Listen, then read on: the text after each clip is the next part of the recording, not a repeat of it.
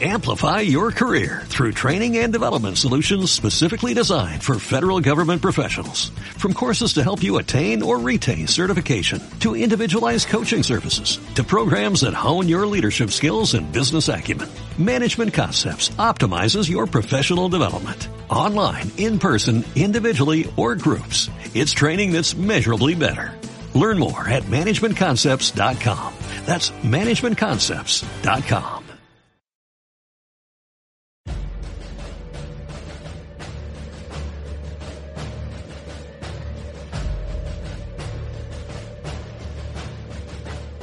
El Foro de la Historia.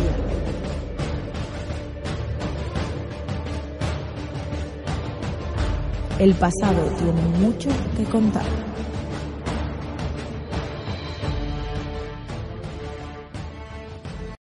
Bienvenidos a Foro de la Historia. Hoy estamos en un nuevo programa, en un programa de aviones, un programa que personalmente eh, estoy completamente seguro de que me va a gustar debido, bueno, pues además de la temática, que personalmente soy muy fan de todo lo que viene, tiene que ser la, o lo que es la aviación. Eh, debido a que, bueno, pues por diversos eh, temas personales, pues estoy muy relacionado con ello. Y luego eh, también, muy, o sea, estoy emocionado también por tener a la trompeta de Jericho, a este chico, a, bueno, pues que tiene un, un, blog, que además participa en Antena de la Historia, y que, bueno, pues ya es un podcaster, diría que experimentado en este mundo, respecto a nosotros, por supuesto. ¿Cómo estás? Hola, muy buena. Bueno, lo primero, muchas gracias por las buenas palabras. Eh, la verdad, amateur, ¿no? Pese a que ya llevo unos años en esto, uno no deja de ser amateur y sobre todo la pasión por la historia es lo que, lo que me mueve a bueno, ponerme delante de un micro y contar pues hechos y más cuando son de la historia de España, pues mejor que mejor. Me gustaría dedicar un par de minutos a hablar sobre tu blog, principalmente porque empezaste en agosto de 2013, o sea, aquello hace ya siete años, eh, bueno, seis años y, y pico hostia, es un largo recorrido. Además, hablando, bueno, pues un poco eh, de lo que viene siendo, te gusta muchísimo, por lo que he estado viendo, eh, el tema de historia contemporánea. Es verdad que en tu blog tocas eh, muchos temas, pero, pero la verdad es que me llama mucho la atención que tienes unos cuantos destinados a, a sobre todo historia contemporánea y actual. Bueno, ¿qué tal con el blog? Cuéntanos un poco de qué va y sobre todo pues eso, ¿qué, ¿qué, tal ha sido tu experiencia en el tema de blogs? Porque es verdad que nosotros ahora estamos en podcast, yo personalmente tengo otras redes sociales, aparte de esto he participado también en blogs, de hecho eh, nuestro compañero Rubén y coordinador del proyecto tiene el blog de Ocesaronada, que siempre os lo recomiendo, también por supuesto os recomendaré y os dejaré en la descripción el, blog de la trompeta de y bueno, ¿qué, ¿qué, tal por el mundillo de, los, de los blogs y, de los podcasts? Pues mira, el mundillo de los blogs, la verdad que desde hace muchos años quería yo tener un, un espacio personal para bueno, hablar de, pues bueno, de, en, principio no lo pensé que, que fuera de historia, únicamente de historia, porque si vas viendo, a veces hablo de historia, otra geografía, curiosidades, a veces un tema libre, por ejemplo, sí, hace unos años. he visto también. Sí, ¿no? incluso hace unos años intenté descifrar una factura de la luz. O sea, de, de la luz, de todos los términos que le funcionan, por qué se pagaba tal. O sea, es, ya digo, es un tema libre. Es cierto que predomina la historia y los hechos históricos. Y como dices, el, la historia contemporánea. Al, el porqué de la historia contemporánea, yo creo que la clave es de cómo yo entré en la historia. A mí, como mucha otra gente, el tema que me abrió las puertas de la historia de par en par fue la Segunda Guerra Mundial. Eh, el empezar con, eh, eh, con, ese conflicto, pues poco a poco vas viendo, oye, de dónde se viene, a dónde se va, qué pasó antes y tal. Y es cierto que, sobre todo, es, es el periodo de los siglos XIX y en especial el XX es donde me siento más a gusto, aunque también he tocado, he tocado otro, otros temas. Y pues como dices, seis años y medio de, de, blog. La verdad que impresiona, ¿no? Cuando ves que, que ya lleva uno más de 300 entradas. Lo piensas, ¿no? Y dices, bueno, no, cuando uno surgió esta idea, no pensé que esto llegaría tanto, pero mira, poco a poco se va haciendo y nada, lo mismo te digo a ti con tu podcast. Acabas de empezar, pero poco a poco, de aquí a nada, dirás, contra, 50. No, no, de hecho, Oye, bueno, me ha pasado con YouTube, que he estado 5 años y llevo todavía, y estoy subiendo vídeos actualmente, y parece que parece mentira, ¿eh? Yo me recuerdo que mi primer vídeo lo subí en, en una habitación que parece aquello una cueva, y y ahora mismo estoy en otro sitio, que parece esto de la NASA en comparación.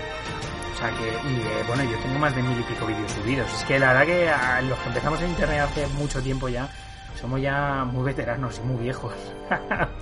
en, este, en este tema. La, verdad que sí. Luego el, el, podcasting fue algo posterior. El podcasting fue en finales de 2015. Me contactó Antonio de Antena Historia y me comentó, oye, ¿por qué no empieces grabas cositas con nosotros? Y así empezó y mira, ya pues cuatro años y, algo y bueno, es un tema que en un principio da, respeto, ¿no? Ponerse delante de un micrófono y contar, pero bueno, al final se le acaba cogiendo gustillo y, yo encantado, ¿eh? la verdad, de, contar pues un montón de hechos, ya sea de la historia de España o de, otras épocas o de otros países. Bueno, entonces participas también en, en, Antena la Historia. He visto que tienes, bueno, ya te lo he comentado antes en privado, que tenías eh, tu propio eh, canal de podcast con tus intervenciones y tus secciones en Antena la Historia. Eh, además, un, un canal veterano de, de podcast en, la comunidad hispanohablante.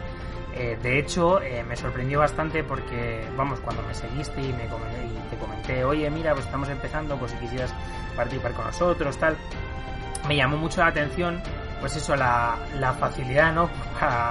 Para, contar contigo para hacer este programa. De hecho, te lo agradezco y me gustaría hacerlo públicamente justo por eso, porque no siempre digamos que la gente da oportunidades a este a estos nuevos proyectos y, y bueno pues nada darte las gracias y, nada pues también un poco que estás ahí en, Antena de la Historia.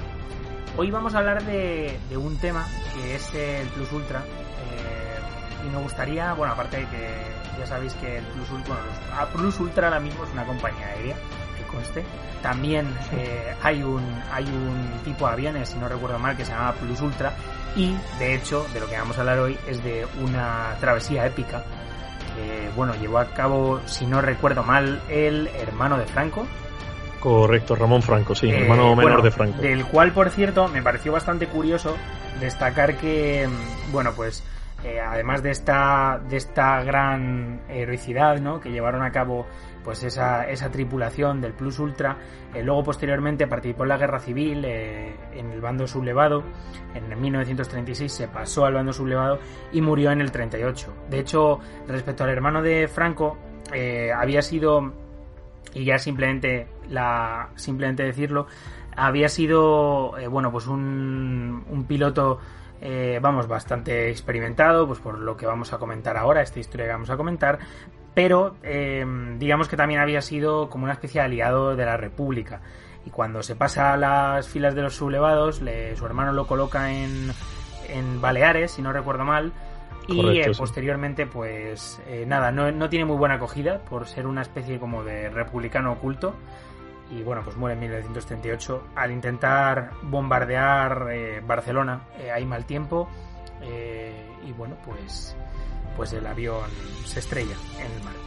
Em, bueno, vamos a hablar del Plus Ultra. ¿Por qué, el, ¿Por qué este tema? O sea, me ha parecido muy curioso porque además me lo propusiste tú y, me, parece importante resaltarlo.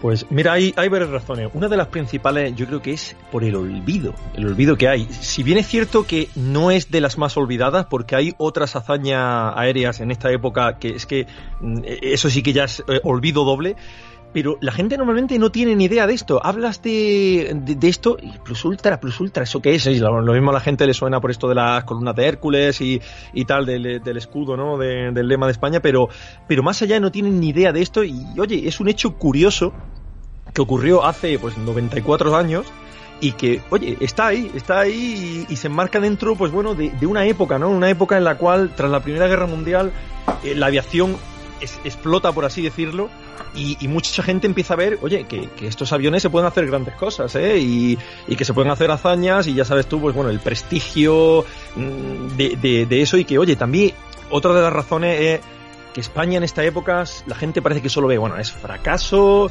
es lo peor, es todo fue un desastre, todo fue malo, y no, bueno, dentro de lo malo, ¿vale? Y de la, pues, en algunos aspectos decadencia y atraso que arrastraba España, bueno, a veces había estos hechos que, oye, pues llamaban la atención y sobre todo, pues son pequeñas gestas llevadas a cabo por españoles con unos medios no siempre muy, muy grandes.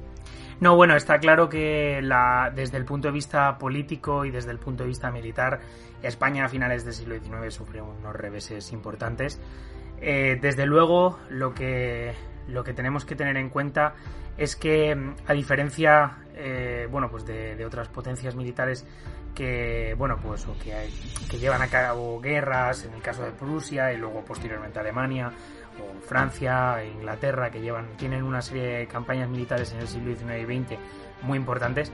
España, digamos que está, pues sí, muy anclada en esa decadencia de, bueno, ahí nace la generación del 98 y el 14, que, bueno, pues vienen a reivindicar algo, bueno, pues en el caso de la del 98, pues mucho pesimismo, en concreto por por todo lo que es, eh, pues eso, los hechos que suceden alrededor de esta generación, pero pues luego está la, la del 14 que sí que es verdad que reivindica otro tipo de cosas. Yo creo que eh, este tipo de hazañas vienen un poco a eliminar ese pesimismo que había durante, pues eso, estas primeras décadas del siglo XX, incluso evidentemente la población española, pero que sin embargo España, aunque no participó de grandes conquistas ni participó de grandes batallas, eh, estas las veremos ya en, en África posteriormente, eh, bueno, sí, durante los años 20, digamos, son las mayores victorias, eh, después de las derrotas, o sea, quiero decir, de la derrota, por ejemplo, la anual eh, del general Silvestre. La cuestión es que mm, este tipo de hazañas yo creo que vienen a borrar un poco el mito de España,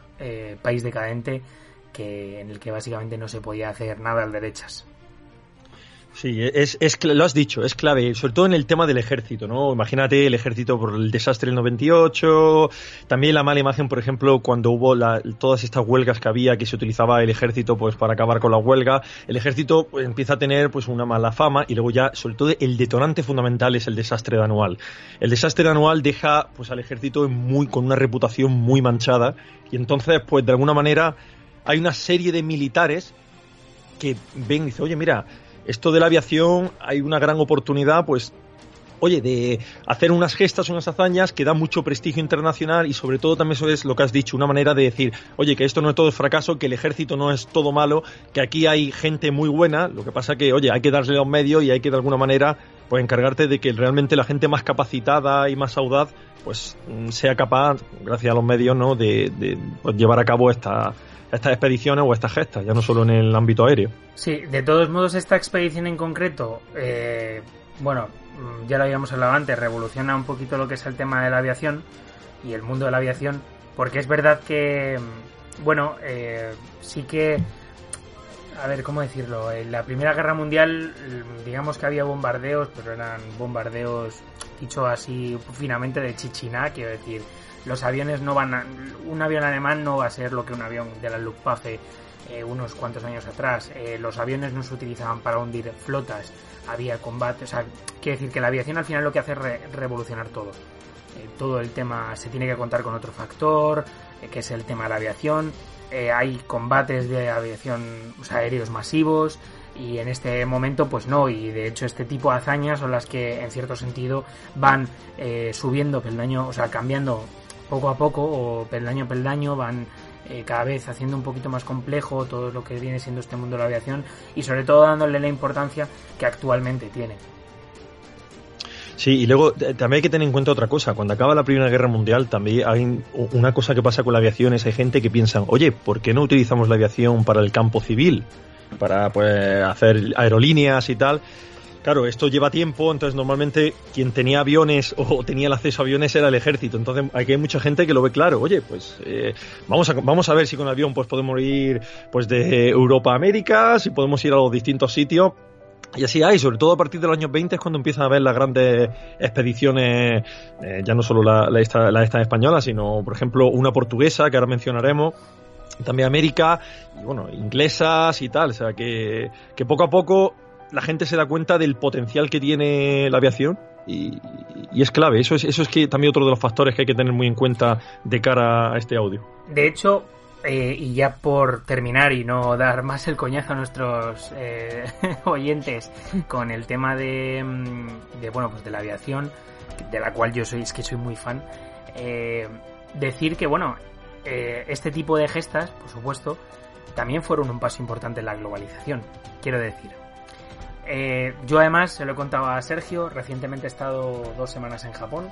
El vuelo son 13 horas de ida y casi, bueno, unas 14 horas de vuelta, lo cual es nada, o sea, 13 horas es dormir y una mañana, quiero decir, 8 horas durmiendo y un, poco de una mañana. Eh, es eh, básicamente no llega ni al día y te plantas en, literalmente en la otra punta del mundo. Eh, pensad que, por ejemplo, mm, para llegar a Canarias eran como unas 8 horas en esta época. Eh, a lo mejor en 5 días o 4 días te ponías en Argentina o en, mm, yo que sé, en Montevideo, en Uruguay o en Brasil que son de ciertos de recorridos que va a hacer, bueno, que van a hacer este tipo de gestas, ¿no? Llegar a Sudamérica.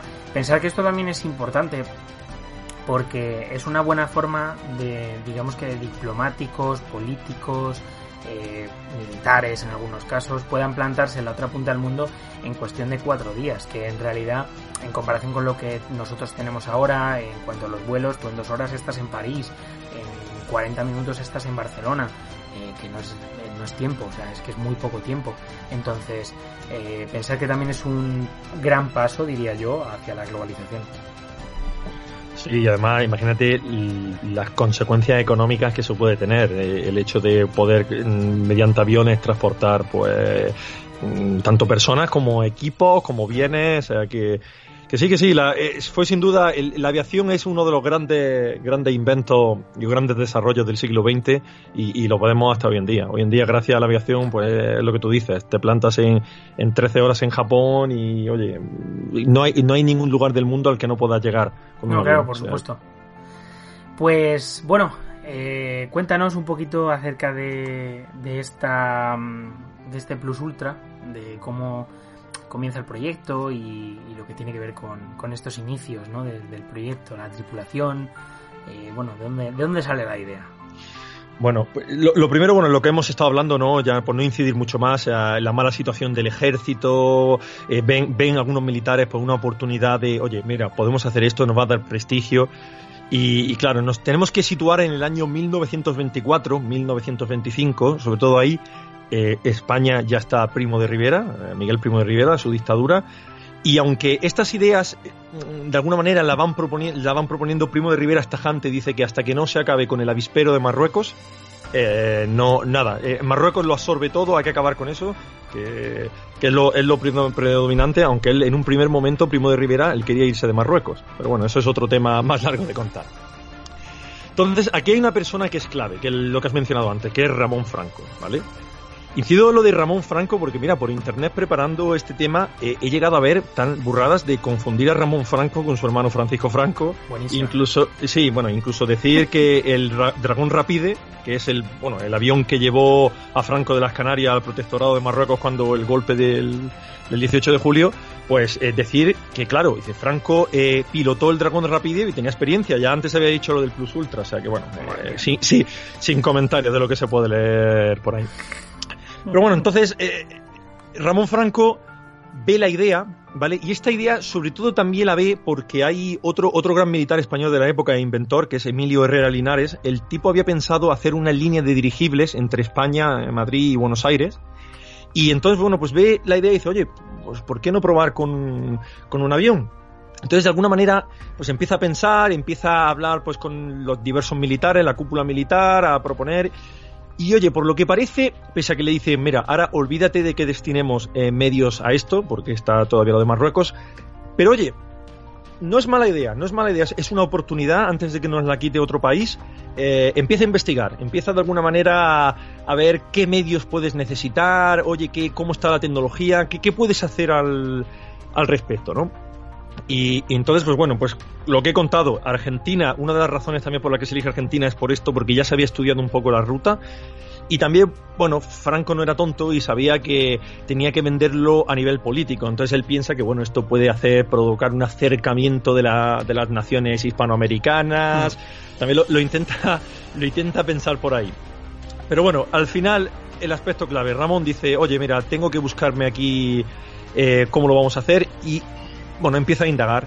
empieza a indagar. Él, sobre todo, ya tenía experiencia con hidroaviones, entonces él lo primero que piensa es, mira, pues oye, vamos a hacer eh, un, viaje a América con un hidroavión mediante escalas, diversas escalas. Entonces, bueno, ¿qué hidroavión podemos pensar? Pues él se decanta tras investigar un poco por un, un hidroavión alemán de la casa Dornier, el Dornier 2J Val, Val en alemán es ballena, es un tipo de avión, que ya tenía España, ya tenía España algunos, y bueno, pero él se da cuenta y dice, bueno, este es el hidroavión, la idea que tenemos, pero oye, esto hay que hacerle una serie de cambios, motores más potentes, unos depósitos de combustible más grandes, sobre todo para poder hacer la travesía, que no, que no es moco de pavo lo que había que cruzar, había que cruzar el Atlántico de, de un punto a otro. No, claro, y sobre todo de cara ya, pues a, claro, a pasar de, de, África o del punto que tuvieran a, hasta, hasta ya Sudamérica, que es que no es moco de pavo.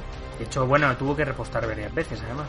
Sí, sí, no, no, sí, sí, ya, ya, ya, lo, ya, lo, ya lo iremos viendo. Entonces, nada, hace las gestiones con la casa Dornier y la casa Napier para que le suministrara unos motores más potentes y por lo que parece eso llega a buen puerto y consigue que le, de algún modo, pues le, se comprometa a que si España realmente compra eh, el hidroavión y los motores, a que le hagan un buen precio. Entonces, mm.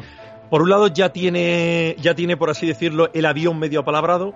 Siguiente paso, eh, es un poco, bueno, los, los equipos, ¿no? Te, aparte, para hacer esa memoria que tenía que hacer para presentarla al gobierno, pues en esa memoria tenía que indicar, oye, cómo se hacía todo. Entonces, bueno, pues, ¿en qué empieza a hacer Franco? Pues empieza a buscar información en la Marina, pues sobre meteorología, mapas, cartas náuticas, ¿no? Con ello, por ejemplo, se da cuenta de que los mejores meses para hacer la expedición era entre febrero y marzo.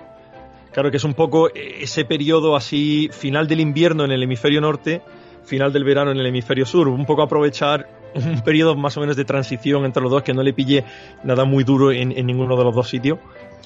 Y luego, pues bueno, pues eh, empieza a mirar, por ejemplo, información. Antes he comentado una expedición portuguesa, y es que en 1922 eh, los portugueses conectan Portugal con Brasil, o sea, son los primeros que conectan América del Sur con lo que sería Europa. Lo que pasa que ya hablaremos qué hace especial al vuelo del Plus Ultra. Entonces, fue una expedición de dos portugueses, Gago Coutinho y Sacadura Cabral. Entonces, bueno, pues eh, Franco estudia esa expedición para ver un poco, pues bueno, qué fueron los puntos fuertes y dónde estuvieron los fallos.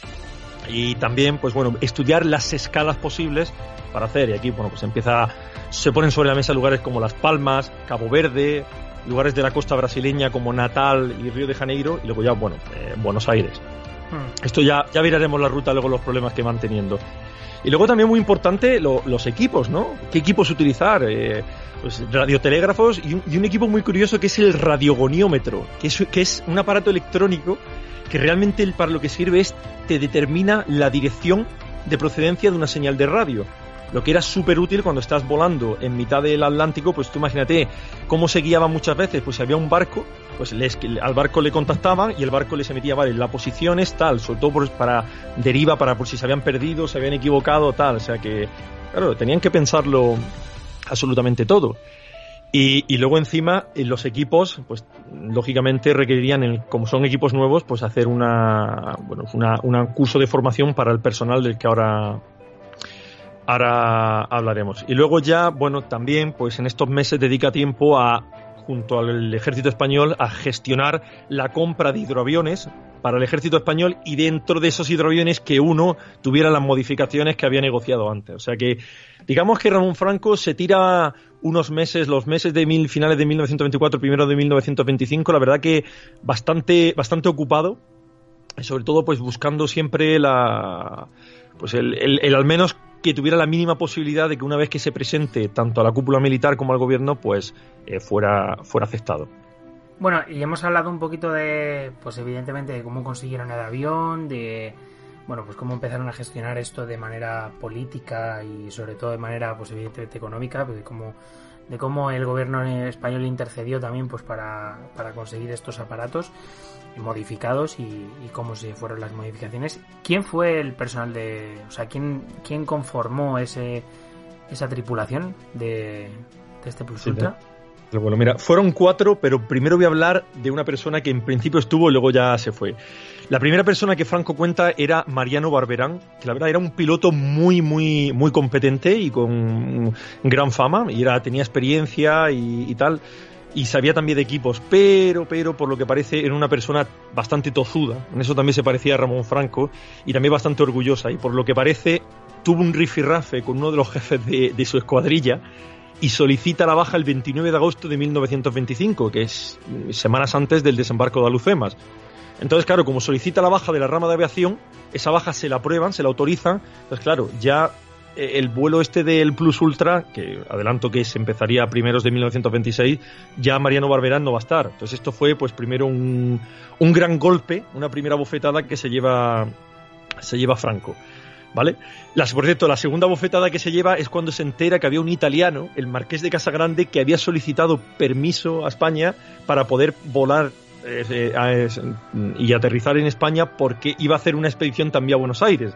Con lo Hmm. cual, Franco, imagínate el momento que pasaría y joder, después de tantos Sí, me meses pre- pre- preparando esto, me quedo sin eh, uno de los, un buen piloto, un, un buen ayudante, y encima lo mismo se me adelantan los italianos. O sea que tela. Pero bueno, siguiendo con el personal, el, pr- pronto Franco consigue encontrar a, un sustituto de Mariano, que básicamente se le presenta, se, auto, bueno, presenta voluntario, que era Julio Ruiz de Alda, una persona que quizás suene, luego ya comentaremos el porqué. Y bueno, era, el tipo era un observador y piloto y tenía también conocimiento de ingeniería, con lo cual para los equipos eh, estaba bastante bien, pero sí que no tenía conocimiento de telegrafista, lo que bueno, requirió, requirió su formación, como luego pasará. Luego, como mecánico, eh, Franco elige a Pablo Rada, que ya era su mecánico o ya estaba encargado del mantenimiento de su hidro- hidroavión, con lo cual, bueno, pues era una persona conocida y de la que se podía fiar. Y luego, por último, el último que se suma es Juan Manuel Durán, que es piloto de aeronáutica naval, que es la rama aérea de la Marina Española, que este se suma por un acuerdo con la Marina Española. A cambio, como ahora veremos, de la Marina Española a apoyar con un barco el, avance de esta expedición, pues le dicen, oye, tienes que meterme un, un militar. Y bueno, eh, este tipo irá en la mayoría de las etapas, menos una en concreto que también mencionaremos. Así que, fundamentalmente, estas son las cuatro personas: Ramón Franco, Julio Ruiz de Alda, Pablo Rada y Juan Manuel Durán. Y son los que, bueno, pasarán a la historia por el, por el hecho. Eh, bueno, también habíamos comentado, bueno, que se pedían los aviones a Alemania, pero realmente el avión, eh, o sea, eh, que lo llevaron a Italia. He El- sí, Sí, sí, sí. O sea, la, la- la historia del avión, o sea, aunque el avión lo compran eh, en la casa Dornier, parece ser que el avión lo, lo iba a fabricar en Italia, en Marina de Pisa, que es una instalación que está cerca de la ciudad de Pisa en Italia. Entonces, bueno, ahí es donde se iba a hacer el ensamblado y se iba a hacer sobre todo también pues el montaje de los nuevos motores y de todo aquello que hacía diferente al hidroavión. Entonces, esto ya, todo esto ya empieza a pasar eh, cuando una vez que ya ha ocurrido el, el desembarco de Alucemas, que bueno, ocurre el desembarco de Alucemas, la cosa ya empieza a verse con mejor, entonces ya, pues ya se le permite a Franco pues el que vaya a Italia, ya, ya empieza la cosa poco a poco Franco a encontrarse pues, con más facilidades para llevar a esto a cabo, entonces Franco lo que hace es, se coja todo el equipo y, se va, bueno, menos a, a Durán, ya digo Durán, luego, luego hablaremos cuando se une, y se lo lleva allí a Italia. Y aquí es curioso esto porque eh, Les y por lo que parece Franco, aquí es donde sale ese carácter que tenía, era, era muy explosivo, era curioso porque su hermano Francisco Franco era más cauto en el tema tal, pero este era, era muy explosivo. Y entonces sobre todo montaba en cólera y empezó a acusar a lo- a los italianos de que decían que estaban como saboteando, retrasando la entrega del, del hidroavión para favorecer a este italiano que hemos mencionado antes, Sí, que para, para que él llegara antes. Sí, sí, sí, pero bueno. Independientemente de esto, al final Franco llegó a volar casi ocho horas, alrededor de ocho horas eh, con, en pruebas, antes de que el avión fuera entregado oficialmente a España, cosa que ocurre en noviembre del primero de noviembre del año 25. Nada, por mencionar curiosidad a la gente que le gusta las denominaciones, el, avión tuvo la matrícula MMVAL W12, llevaría los motores de 450 caballos eh, Napier Lion y las especificaciones que hemos contado como unos depósitos de combustible más grandes y también eh, barquillas más resistentes para poder almacenar más equipo. Y nada, una vez que ya les dan el, el avión, pues lo primero que hacen es se van a, vuelan a Melilla, pero curiosamente empiezan a tener el primer problema, tienen un, problema con uno de los motores y tienen que volar a Murcia, a una base, la base de los Alcázares. Y por curiosidad contarte, allí se encuentran con el, italiano este que hemos mencionado, Casagrande, y es cuando se da cuenta que esto es Franco, toda la prisa que había tenido, toda esta celeridad para que no se le adelantara, Franco aquí cuando se relaja y se da cuenta de que el italiano no va a llegar a Buenos Aires porque, primero, no tiene equipo suficiente, está todo muy mal preparado y por lo que parece es que Mussolini, sabiendo también de esto y pensando, no queriendo que España se le adelantase también, parece que no está del todo claro, forzó a nivel político que, que el italiano saliera antes, pero no gozaba con suficiente preparación y como veremos jamás eh, realmente el italiano hizo nada por llegar a, a Buenos Aires y lo, bueno, pues de esta manera, gracias a Dios, el Plus Ultra podemos hablar de que fue algo español y no algo italiano. Sí, bueno, de todos modos también, o sea, eh, a ver, esta no es la única, ya habíamos comentado antes que España hace un montón de cosas. También, eh, bueno, tiene en cuanto a tecnología, y fijaros que eh, contra, o sea, justo va en contra, ¿no? De esa versión oficial de España no hizo nada. Aquí hubo un montón de inventores españoles, el helicóptero es un invento español. sí, bueno, eh, bueno, sí, la, libélula, es el, del helicóptero fue la libélula, no me acuerdo ahora el nombre, pero sí, bueno. A ver, el helicóptero al final pasa como, como este tipo de cosas, ¿no? Y el submarino, eh, si no recuerdo mal, también. Sí, de Monturiol y Cosme, Cosme o sea, García. Que es que quiero decir que no es la única. El Chupa Chups también. sí, claro. Y el Futbolín. y, y, me parece que la fregona también. O sea, bueno, ya.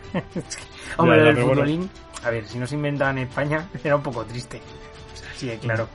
Ya, ya, ya, sí, la, la, verdad que este tipo de, de, equipos no son, son curiosos y los españoles siempre, siempre estuvimos ahí inventando, inventando o haciendo, o haciendo cosas. O sea que en el fondo eh, hemos estado. Mira, estoy buscándote ahora mismo, ¿vale? El, eh, o sea, bueno, amén de otros españoles, por ejemplo, tenemos grandes pilotos como Jorge Loring, Loring que, que fue un gran piloto de...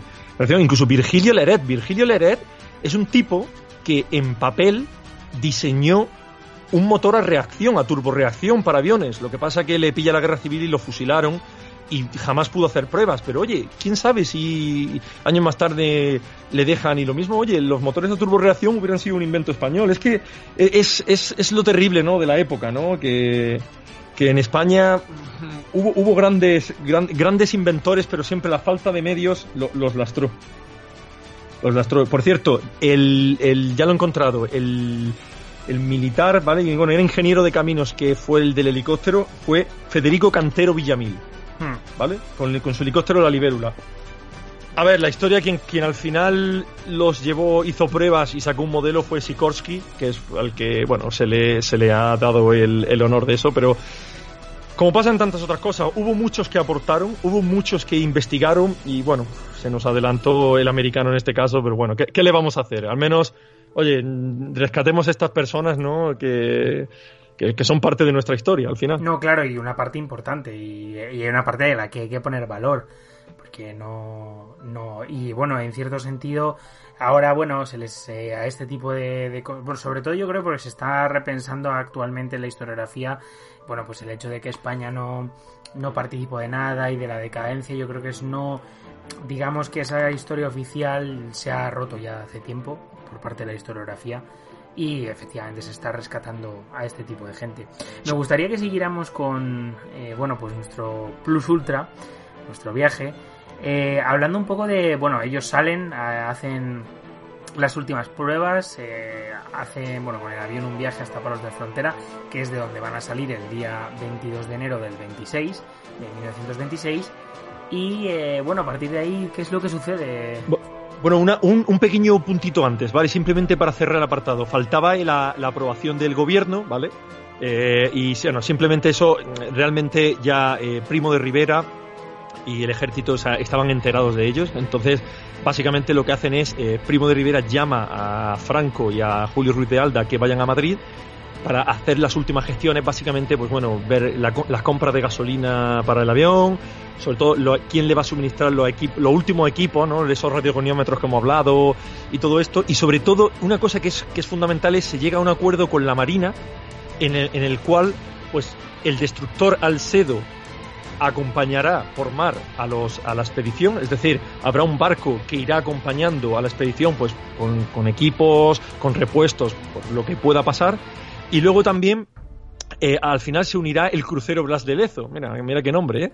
el crucero y muy histórico. efectivamente, el crucero Blas de Lezo también se acuerda que, que acompaña al Alcedo, pero solo en un primer momento hasta Pernambuco en Brasil. Bueno, luego veremos lo que pasa que no llega a Pernambuco, pero bueno, le acompaña y aquí es donde ya he mencionado Durán se une a la expedición.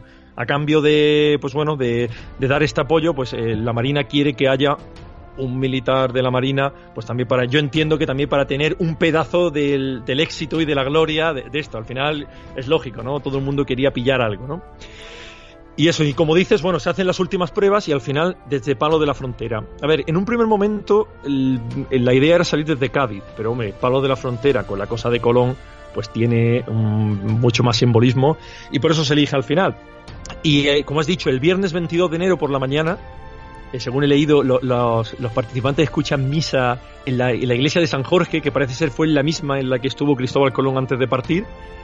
Y bueno, y tras eso, pues una multitud los despide y salen, salen un poquito antes de las 8 de la mañana, pues ya camino a su primer destino, que era Las Palmas, en las Canarias.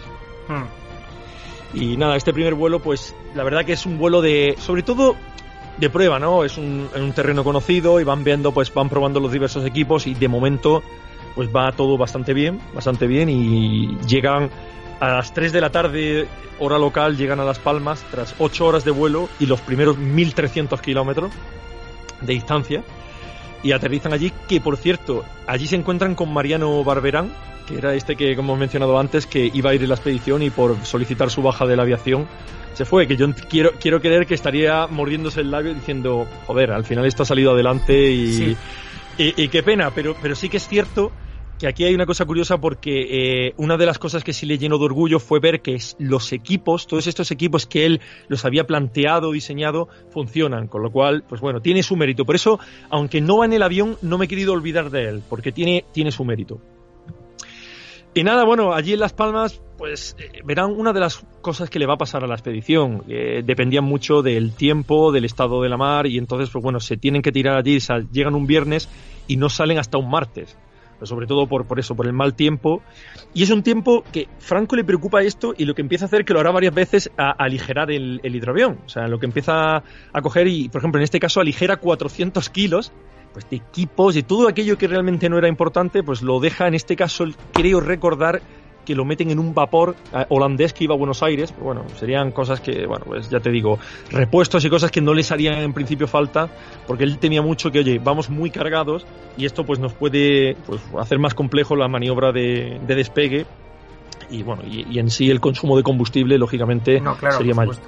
Eso, cuanto más cargado, evidentemente, más combustible iba, iba a llegar. Entonces, salen de Cabo Verde el día 26. Eh, y bueno. Salen para Cabo, para Cabo Verde, sí. El día 26 salen de Las Palmas para Cabo Verde, como dices. Sí. Y, y nada, llegan ese mismo día eh, a, a, Cabo Verde. Y bueno, eh, tiene un aterrizaje, según he leído, bastante duro, porque el mar no se encontraba en buenas condiciones, estaba bastante encrespado. Pero bueno, una de las cosas que les alegra es cuando llegan, allí están el Alcedo y el Blas de Lezo, los dos barcos esperándolo en el puerto. Y bueno, y esta es una travesía de 1.670 kilómetros a, a, sumar a la anterior.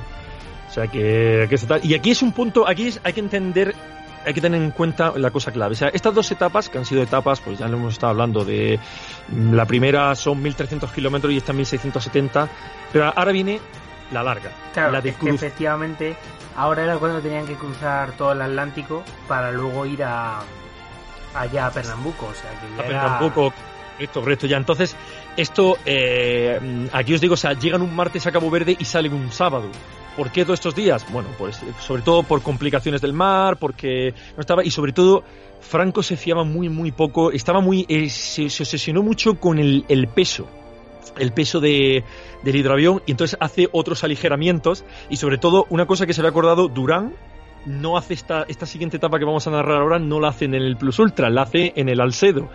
O sea, para que veas hasta el punto que llegaba que hasta los 80 kilos que pudiera pesar el militar se lo quita de en medio. De todos modos, pensad vosotros también que el tema del peso es importante sobre todo con, a ver, con un avión como, yo que sé, un 320, un 321, un 380, eh, meter 300 kilos de más tampoco importa demasiado. De hecho, eh, bueno, no sé si lo sabéis, pero en, en la aviación, en los coordinadores, que son quienes sacan el avión, eh, bueno, pues son en los que apuntan el petróleo, o sea, el combustible que tienen, eh, apuntan también, por supuesto, pues los kilos y tal, y es una cosa que en muchos casos es aproximada. O sea, quiero decir, ellos tienen una tabla, lo calculan todo, van, son todo como cálculos aproximados y siempre hay un margen en los años actuales. Pensad que, eh, bueno, en el caso de en el caso de un avión en, en la década de los 20 pues es diferente. O sea, vamos a ver, por ejemplo, a ver, voy a decir a lo mejor una cosa que muchos vais a decir, joder, este tío,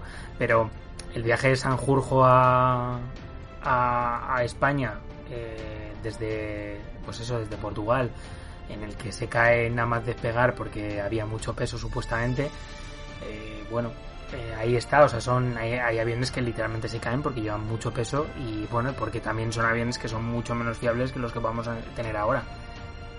No sé qué te parece a ti. Sí, no, bueno, y, en el caso de Sanjurjo, por lo que parece es que no había suficiente pista y encima por el peso, lo que hizo Ansaldo, parece ser el morro del avión lo bajó lo máximo posible y según se cree, el rozó, rozó, vamos, el, sí, una roca, una roca se, se, rompió la hélice o se, se, dañó la hélice y al despegar entró en pérdida y se vino abajo. O sea, Yo tenía entendido que... que... era un árbol, no una roca. Sí, un árbol, bueno, lo que fuera, no se sabe realmente bien. Hay algo que, que chocó, pero bueno, independientemente de esto, hay una cosa a tener en cuenta. Y aquí hay otro factor muy importante, que a lo mejor no, no caemos. O sea, era un vuelo de unas 16 horas. Es decir, estamos hablando de que van a cruzar también el Ecuador, pero es, es, una época en la cual los días, estamos hablando finales de enero, los días duran poco. Es decir, saben que van a tener que viajar de noche. Entonces surge aquí un problema. Oye, ah, normalmente, ¿qué es peor? ¿Despegar o aterrizar de noche? Pues eh, yo entiendo que Franco en, pensó, oye, pues aterrizar de noche es mucho peor. Hay que salir cuanto antes ¿vale? Para, aunque sea, sea, salir de noche, para que, bueno, volando de noche no es problema más o menos, nos iremos guiando por los equipos, pero que al menos podamos aterrizar de noche. Y esto fue un factor clave que hizo que decir, mira, vamos a hacer como una decisión. La opción número uno es Pernambuco. Si por alguna razón se nos hace de noche, el, punto B va a ser las islas de Fernando de Noroña. ¿Vale? Que es, un poco lo que, lo que plantean. Entonces, bueno, al final esto ocurre porque tienen un problema que como la, el mar no estaba bien franco, ve otra zona, investiga la zona de las Cabo Verde y ve una zona que puede ser mejor despegar, tienen que remolcar, el Blas de Lezo remolca al Plus Ultra, esto se pierde un montón de tiempo y al final salen ya con el día bastante levantado, entonces durante el vuelo se dan cuenta de, de que no, de que van a llegar de noche. Incluso antes de llegar a Fernando de Noroña se les va a hacer de noche y Franco lo que hace es amara, Amarar, que por si quien no lo sepa, el amaraje o, el, o, amarar es básicamente el hidroavión posarse sobre el mar, el verbo con el que se conoce. Y entonces llega al mar y las últimas dos horas del viaje las hace con el hidroavión como si fuera un barco sobre el mar por el tema de que no quería bajo ningún concepto eh, aterrizar de noche con el riesgo que eso, que eso contaba. Y bueno, el día es un día muy largo, hacen esto y llegan cerca de, de, las islas, bueno, llegan a Fernando de Noroña, pero no pueden ni siquiera ni desembarcar a la costa porque el mar estaba en muy mal estado y tienen que pasar la noche durmiendo en el hidroavión, que yo me imagino que, que un hidroavión que, bueno, cualquiera que vea la imagen no era muy grande, tuvo que ser súper incómodo y después de esa cantidad de horas volando. No, y que estaban literalmente, o sea, bajo ellos estaba el mar, o sea, que decir, que un fresquito interesante. Nada. Y, y, por decir, bueno, la, por la suma del viaje fueron 2.259 kilómetros, ¿vale? De, que, que, que, es una, una cifra más que apreciable, más que apreciable. O sea, que, mm. Que fue, aunque estaba pensado para que pudieran hacer unos, más, unos 3.000 kilómetros el depósito de gasolina, incluso un poco más, pero bueno, les ocurre la noche, la noche es la que manda y nada. Entonces, bueno, llegan, eh, como hemos dicho, el, la noche, aterriza la noche del sábado 30 de enero, duermen en el hidroavión y a la mañana siguiente llega a ellos el Alcedo, ¿vale? Fondea al lado del Plus Ultra y bueno, los pilotos se van al Alcedo, supongo que buscaría la manera de, oye, venga, ¿cómo cambiamos la ruta y tal? Y bueno, eh, en principio, pues dicen, bueno, vale, pues eh, vamos a Pernambuco, como estaba en el, en, el plan. Y, y el, ese día 31 de enero, el día siguiente, en este caso, porque por básicamente ni siquiera se adentraron en las islas de Fernando de Noroña, salen para Pernambuco. Y aquí es donde pasa realmente el primer gran problema, porque lo otro fue, había sido un problema, bueno, no, el problema había sido la, la larga distancia y cambian la ruta, pero no era un problema de avería. Aquí tienen la primera gran avería, y es que cuando se encuentran a unos 110 kilómetros de la costa brasileña, eh, la ciudad de Recife, una hélice se rompe. Entonces, ¿qué hace Franco en ese momento? Para, para uno de los motores y da la orden de que se arroje al mar toda la carga que se pueda, incluyendo herramientas, víveres, incluso parte de la gasolina, los equipajes de los pilotos y el botiquín. O sea, buscaba tener el menor peso posible para, bueno, porque se pensaba que con mucho más peso y un, y un motor dañado, el peligro que eso, que eso tiene. O sea, que y con un solo motor, a una velocidad de unos 90 kilómetros por hora y volando a unos 10 metros sobre el nivel del mar, Franco, aquí lo que demuestra que era un grandísimo piloto, consigue controlar la nave y ya no pueden ir a Pernambuco, cambian y dice, mira, tenemos que ir a Recife y ya está, y allí pues pararemos en Recife y buscaremos eh, repuestos y haremos lo que sea. O sea que ese día solo pueden recorrer unos 564 kilómetros, de los cuales 135 con un solo motor. O sea que, que no deja de tener. No deja de tener su mérito. Y bueno, posteriormente, eh, ya. La verdad que con este primer problema. Sí, bueno, ya ahí se ve un poco la obsesión de, de Franco, ¿no? Con el tema de, del peso. Se le rompe la hélice y, y hombre, es que, es que es peligroso, es que, claro, tú imagínate que por una cosa de estas tienes un accidente y hasta luego. Y, no, claro, y, más con los aviones de aquella época. Es que hay que pensar que no es una travesía como la actual, o sea, que es como cuando, yo que sé, pues me parece, fíjate, ellos hablaban de que habían ido a rezar a la iglesia donde Colón había estado. Es que probablemente la hazaña sea con los medios algo, no voy a decir parecido, pero desde luego con unos medios muy arcaicos respecto a los que tenemos ahora. O sea, prácticamente en la distancia se podría ver como si hubieran sido la Pinta Niña y la Santa María, ¿sabes? Quiere decir que son tres barcos que, bueno, que cruzaron el Atlántico, que llegaron hasta el Caribe y, y, bueno, pues que lo hicieron en unas condiciones muy malas. En este caso había más medios, pero la travesía seguía siendo de gran dificultad. No, y, vemos medios, pero aquí la, clave yo creo que está, como veremos al final, en, la preparación. Yo creo que aquí la preparación de los pilotos bueno, y de, la tripulación había sido muy buena. Pero bueno, eh, por cierto, no lo he dicho, cuando salen de Noroña, se, Durán, que se había bajado del barco para la travesía larga, no hacerla, había vuelto. O sea que cuando se rompe el motor, eh, este motor, eh, la hélice del motor, ya estaba. Entonces, bueno, llegan a Recife, ¿vale? Y aquí es lo, hay una cosa que, es muy, muy, muy curiosa, ¿no? Porque es lo que se llama la glorificación en vida. Porque parece Jazz España, por tal de medio mm, eh, promocionar el, también el viaje a nivel político, pues había, se había encargado de que se conociera que había un avión haciendo eso. Entonces, se conocía en Brasil y por lo que parece, cuando llegan a Brasil son recibidos por mucha gente, incluso muchas de las autoridades brasileñas de Recife los salen a recibir. Entonces eh, empiezan eso, ¿no? A, verse los militares que, imagínate, después de tantas horas solos en un, en un, en un hidroavión cruzando el Atlántico, pues una muchedumbre que les sale a recibir. O sea, eso tuvo, tuvo que ser curioso. Y, nada, bueno, eh, Franco que su objetivo clarísimamente era, era llegar a Buenos Aires, lo que hace básicamente informa a España de lo que le ha pasado, ¿vale? Y espera al Alcedo, que llega. O sea, ellos, ellos básicamente eh, llegan el domingo, el domingo es cuando les pasa esto en Recife, y el lunes llega el Alcedo por la mañana, entonces cambian las hélices, revisan completamente el hidroavión, pero pese a, a, esto haberse hecho este cambio el, el, 1 de, el 1 de febrero, no pueden salir hasta el 4. ¿Por qué? Bueno, primero las revisiones y segundo uno también pues los eventos diplomáticos ¿no? con las autoridades que los van, los van parando. Entonces ya hasta finalmente el 4 de febrero, que era jueves, a las 5 de la mañana despegan hacia Río de Janeiro. Y bueno, son 2.100 kilómetros que los hacen costeando, vamos, siguiendo la línea de costa y 12 horas de vuelo. Llegan, llegan a, la, a la que es la capital de Brasil. Y aquí, si en Recife habían recibido pues, muestras de cariño, aquí es brutal. Aquí se tiran 5 días pero llenos de homenajes. Incluso hasta el presidente de Brasil de la época, que era Artur Bernardes, hmm. los recibe eh, fastuosos. O sea que fue, fue bastante. Sí, que le subió la moral después de haber hecho la parte más importante y la más larga de todo el viaje. Sí, sí, fue, destacable. Sí, fue, fue bastante bastante tal y nada en este en este tiempo pues bueno eh, tienen un susto y un susto de que es que haciendo una de las pruebas se les incendia un motor una de las pruebas dentro de allí de Río de Janeiro. Gracias a Dios lo, lo, sofocan, lo sofocan rápidamente y nada, ven que se les ha dañado unas pequeñas cositas que la arreglan. Y nada, y luego ya, el, o sea, llegaron un jueves, el domingo llega el Alcedo, el barco.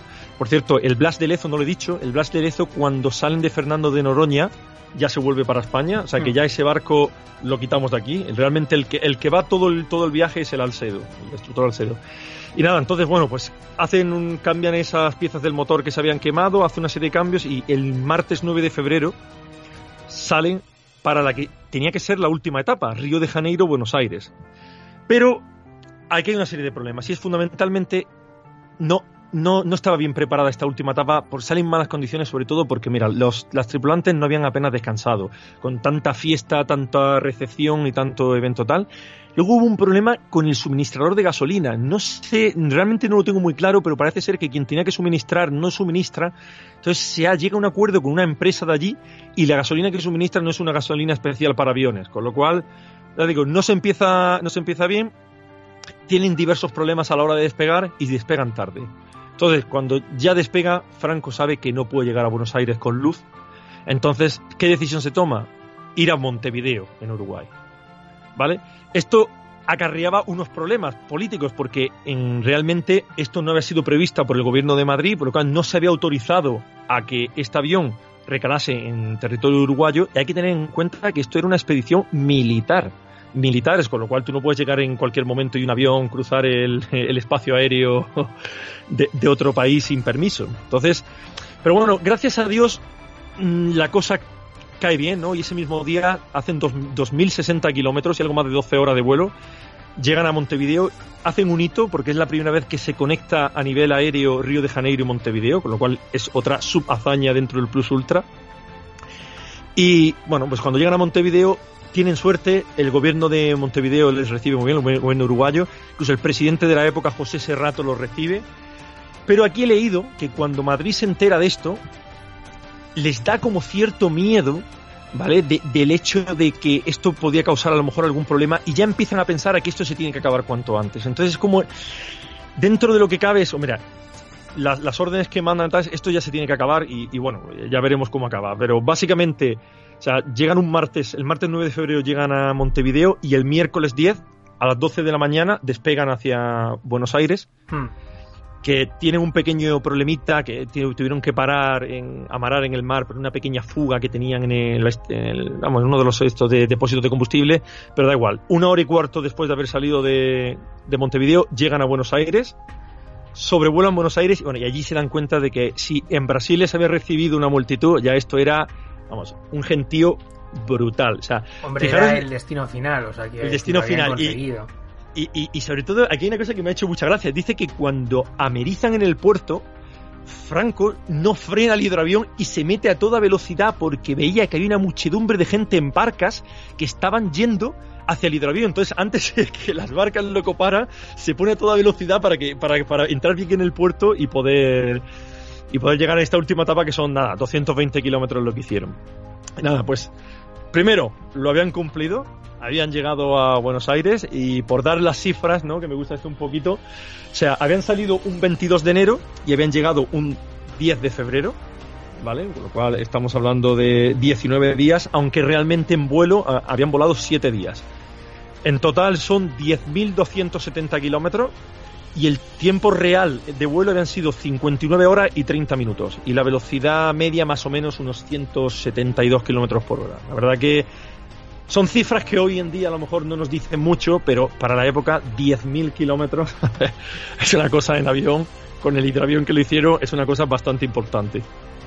Sí, no, por supuesto, la verdad es que, la verdad es que sí. Bueno, luego eh, comentábamos que, la vuelta la, la, va a anular el gobierno español y este avión, el Plus Ultra, lo va a regalar a, Argentina.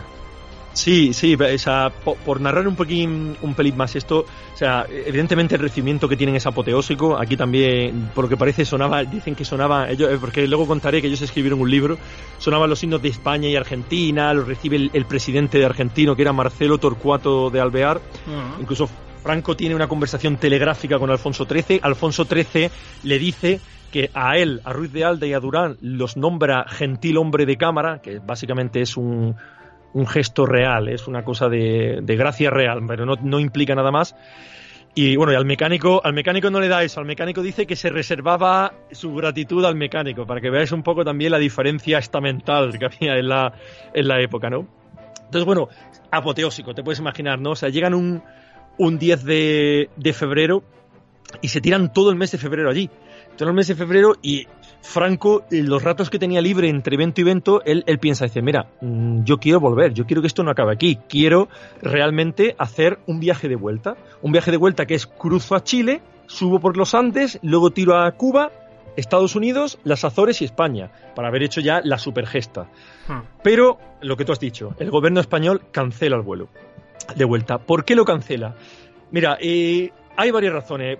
Yo creo que el, hecho de que lo, que le pasó en Uruguay les dio miedo. Les dio miedo de, oye, ¿y si hay algún problema? ¿Y si hay tal y nos metemos en, problemas? La dictadura yo creo que en aquella época, 1926, no quería tener problemas, no sabían realmente tal. Y luego hay otra cosa que he leído y es que, claro, estos militares eran embajadores de España, por, por- me refiero, eran, por así decirlo, eran embajadores de Bella y por lo que parece el carácter de Franco les daba mucho respeto a los militares españoles y, a la- y al gobierno porque se veía que tienen un carácter un poco, por así decirlo, explosivo. Entonces decían, mira, lo mismo hay cualquier problema y Franco no va a ayudar y nos vamos a ver en un lío político. Entonces les da con miedo y respeto y al final dicen, mira, hemos cumplido la hazaña, podemos adquirir el prestigio de esto, se acabó y para asegurarse Y para casa. que, que- claro, para asegurarse que no hicieran nada, lo que hace es, le, como has dicho, le regala el avión a- al gobierno argentino.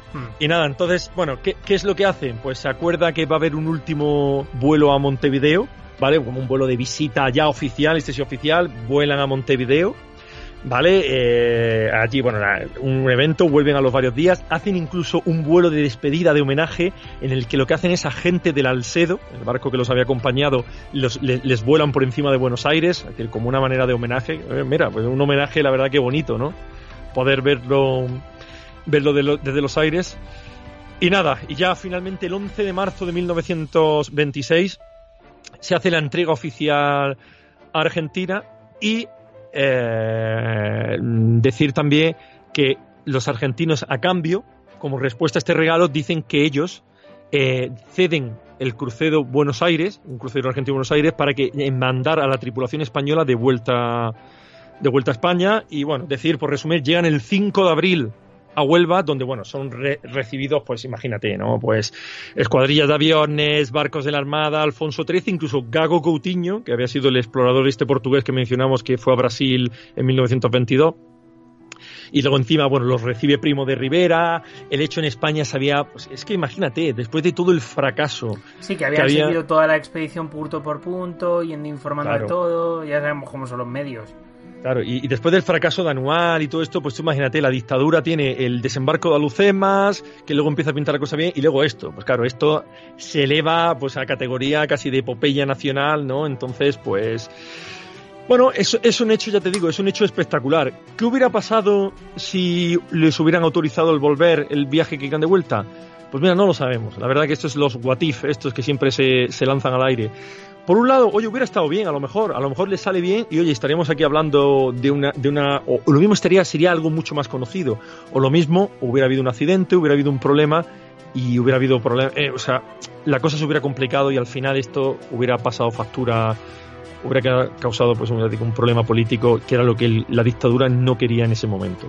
Pero bueno, no deja de ser, como digo, una hazaña, no deja de ser curioso y pese a que Franco, he de decir que cuando se entera que le cancelan el vuelo de vuelta, montó en cólera, incluso dejó plantada a varias autoridades argentinas, ¿vale? Para- Lo que demuestra un poco, digo, este carácter, al final, pues claro, tiene que asumir eso y bueno, oye, se llevará la gloria de, de haber participado en, en esta, en esta epopeya, en esta hazaña y de algún modo, pues haber... eh, bueno, pues eh, formar parte de la historia de España y de la historia aérea española.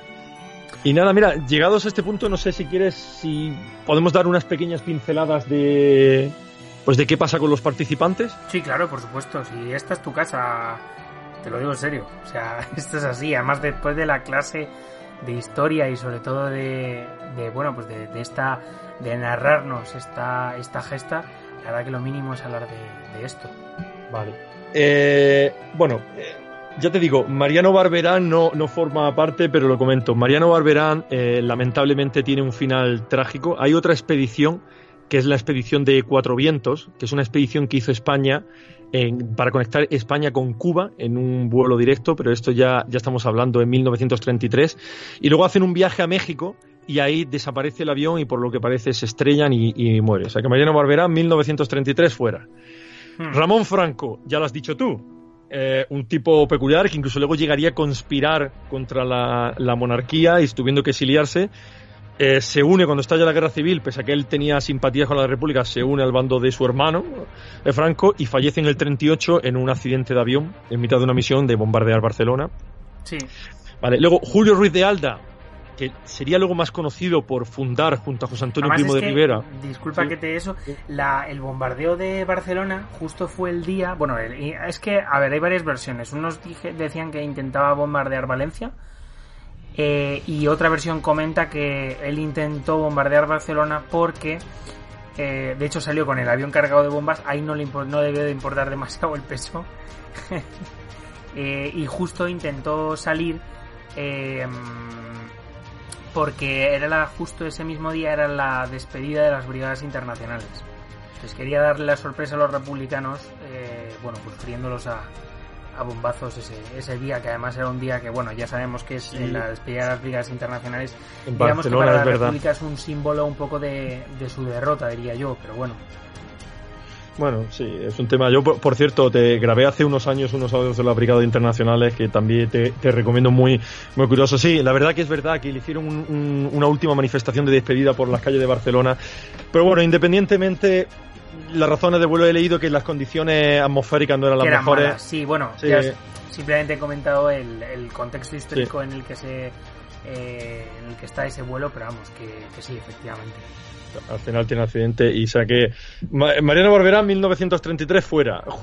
Ramón Franco, 1938 fuera. Y ahora, Julio Ruiz de Alda, que ya digo, es, luego sería muy conocido por fundar, junto con José Antonio Primo de Rivera, Falange Española, en el año 33. Entonces, bueno, cuando estalla la guerra civil estaba en, Madrid, estaba en la cárcel, porque la, la República la había metido en la cárcel junto a, José Antonio, y en la conocida como la matanza de la cárcel modelo de, Madrid del año 36 es asesinado. Con lo cual, 1936, Julio Ruiz de Alda fuera. Vale.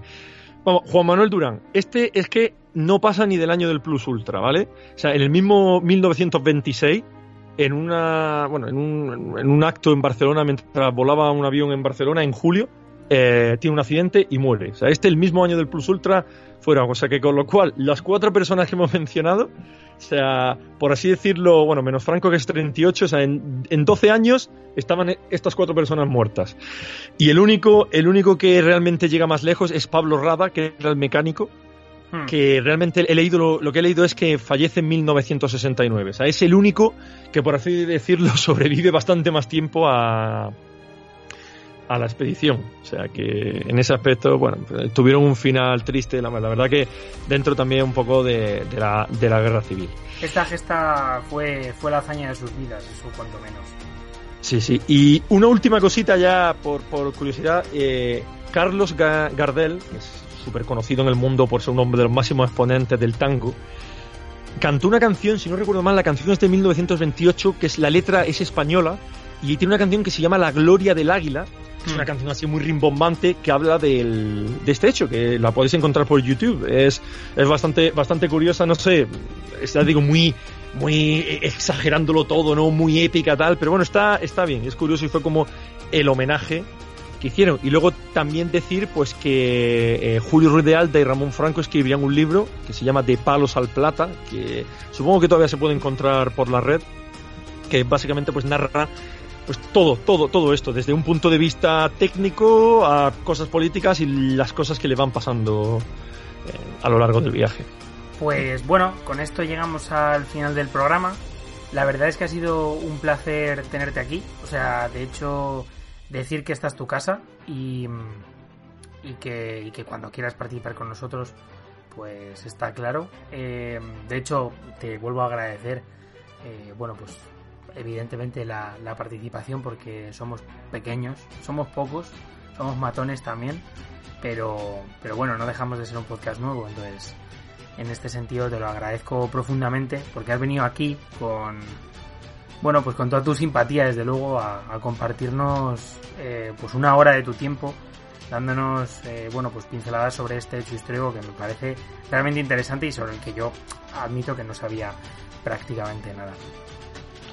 Pues sí, no, la, verdad que es, y hay muchos, ¿eh? lamentablemente hay muchos de estos, de estos tipos que no se conocen, no se conocen y, y oye, tampoco, o sea, esto no, no hay que tampoco ni exagerarlo, ¿no? Como, es, es lo que decías antes, ¿no? La historia de España está cambiando, pero muchas veces la historia de España cae, o, o todo es horrible o todo es absolutamente maravilloso. Mira, la, la, historia es escala de grises, ¿no? Esto fue una hazaña para la época, es decir, eh, fue una, una, un, un acto, por la verdad, impresionante, nadie lo había hecho, es decir, o sea, es quizá lo que caracteriza al Plus Ultra es la primera vez que se conecta a España, bueno, a Europa con el continente americano utilizando un único avión, porque las otras, por ejemplo, la, de los portugueses era con América del Sur, habían tenido, se les había roto, eh, creo que llegaron a utilizar tres aviones, otra me parece de un, de un británico, un estadounidense, que cuando aterriza en Irlanda se le rompe el avión, ¿vale? O es, decir, justo al aterrizar, o sea, que, que tiene, es la primera seguro de, de, Sudamérica con un único avión y no estoy ya seguro. Sí que es cierto que eh, también muchos consideran los dirigibles, ¿vale? Porque con dirigibles se había hecho antes, pero bueno, un dirigible y un hidroavión no es lo mismo. Creo que estaremos, estaremos de, acuerdo de, acuerdo que no es lo mismo.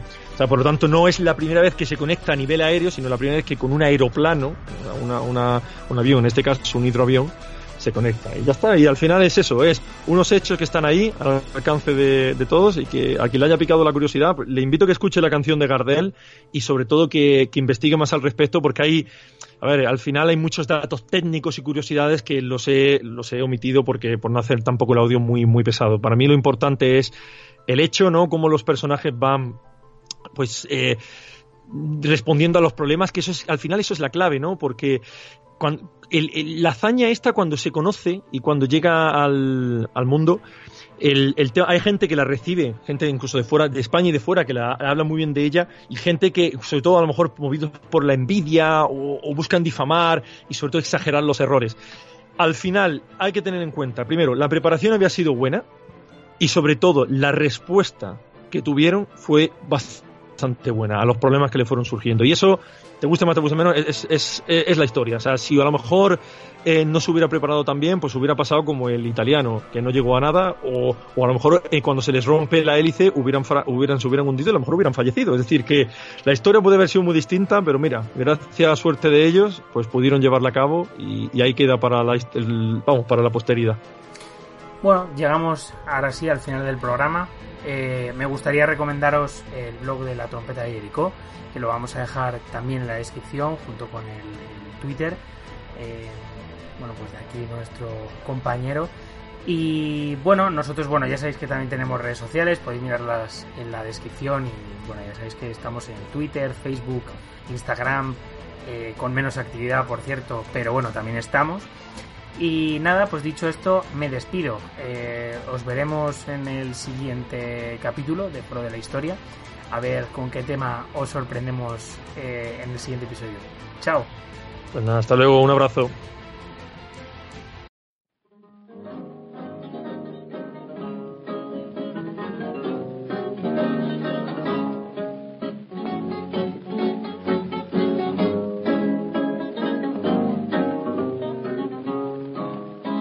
Rey del aire tendió sus alas y fue radiando como el sol que al mundo baña con la proeza de cuatro hispanos que son un timbre más de gloria para España. Salió el plus ultra con raudo bueno, mirando al cielo rumbo a la ciudad del Plata. El orbe entero se ha estremecido y el entusiasmo en todas partes se desata. Desde Palo el águila vuela y a Colón con su gran carabela nos recuerda con tal emoción la hazaña que agita todo el corazón. Franco y Franco y alta los geniales, los tres Conradas son inmortales. Los españoles van con razón cantando al ver el galardón de su nación y cantarán con todas las naciones entrelazando los corazones Y en tal clamor surge un tango argentino que dice a España, madre patria de mi amor.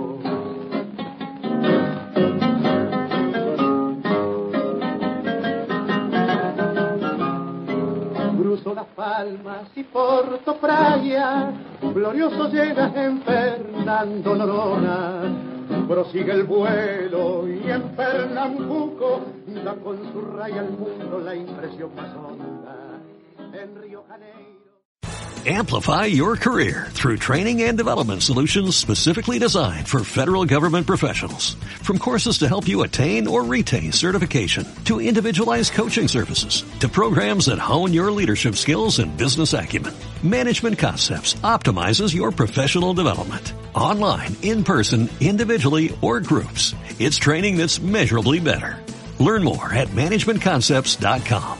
That's managementconcepts.com.